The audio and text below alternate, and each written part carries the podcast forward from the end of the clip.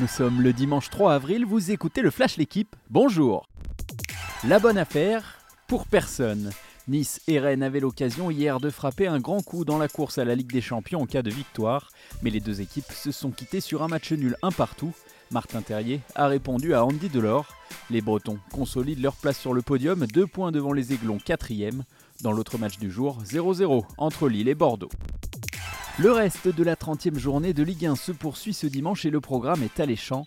À 13h, duel de prétendants à l'Europe entre Strasbourg et Lens. La rencontre entre Saint-Etienne et Marseille, reportée hier à cause de la neige, se jouera à 15h, en même temps que 4 matchs capitaux pour le maintien.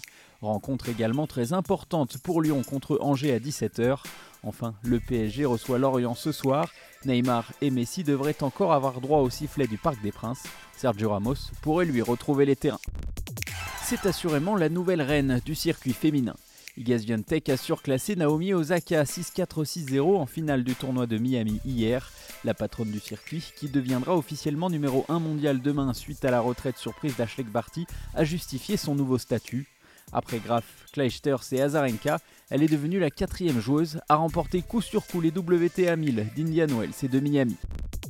La folle remontée se poursuit. Toulon a encore gagné hier sa sixième victoire sur les huit derniers matchs de top 14.